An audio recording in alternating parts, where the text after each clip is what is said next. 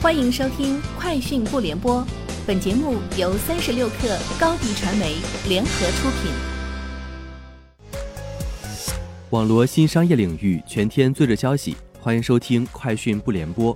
今天是二零二二年一月十一号。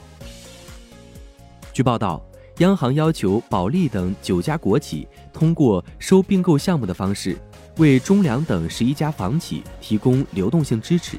央行制定名单后。通过电话一对一通知了相关房企，让其准备资产处置事宜。对此，名单中的中粮地产、荣信集团、绿地控股及中南建设等企业，在接受采访时均否认接到央行一对一电话通知。大众中国 CEO 冯思翰表示，受芯片短缺影响，大众中国2021年在华实现交付330万辆，同比下降百分之十四。在大众集团公布的未来战略中，二零二二年的年产目标为一千万辆，二零二三年为一千一百万辆左右。但有内部消息显示，最坏情况下，二零二二年的汽车产量甚至只能达到八百万辆。另外，集团高层预计，芯片危机可能会使情况恶化，尤其是核心品牌大众乘用车和子公司斯柯达。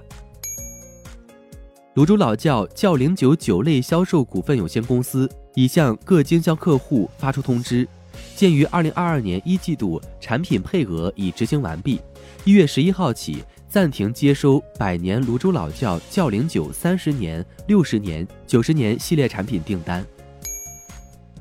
UMO 今日优选宣布已完成千万级人民币种子轮融资，本轮融资将主要用于深耕澳大利亚市场。优化数据基础设施，改善物流服务，招聘更多人才。据官方介绍，优茂今日优选由澳大利亚今日传媒集团孵化的项目，主要面向海外华人和留学生等用户群体的线上购物服务平台，主打电商销售和当日达食品配送服务。新东方在港交所发布公告，董事会注意到。近期有多份有关本公司的媒体报道，包括引用俞敏洪自二零二二年一月八号起在老俞闲话发表的个人博客文章，内容有关公司的业务及财务表现。公司仅此提醒其股东及投资人，该等媒体刊物并未获本公司授权及并不代表本公司观点。天风国际分析师郭明基发布报告称。每部苹果 AR MR 头戴装置将配置由四纳米与五纳米生产的双 CPU，且双 CPU 均采用 ABF 再版。CPU 与 ABF 再版目前分别由台积电与新兴独家开发。郭明基表示，苹果的元宇宙头戴装置运算力领先竞争对手的产品约两到三年。目前，AR VR 头戴装置的最大芯片供应商为高通。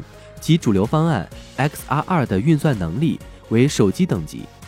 报告认为，高通要推出 PC、Mac 运算等级的 AR、VR 芯片，至少需至2023至2024年。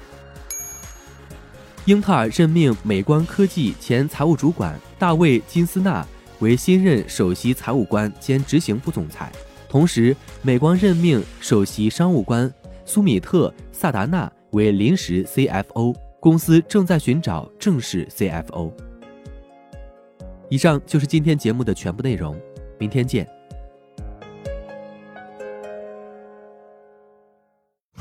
品牌蓝 V 想涨粉就找高迪传媒，微信搜索高迪传媒，开启链接吧。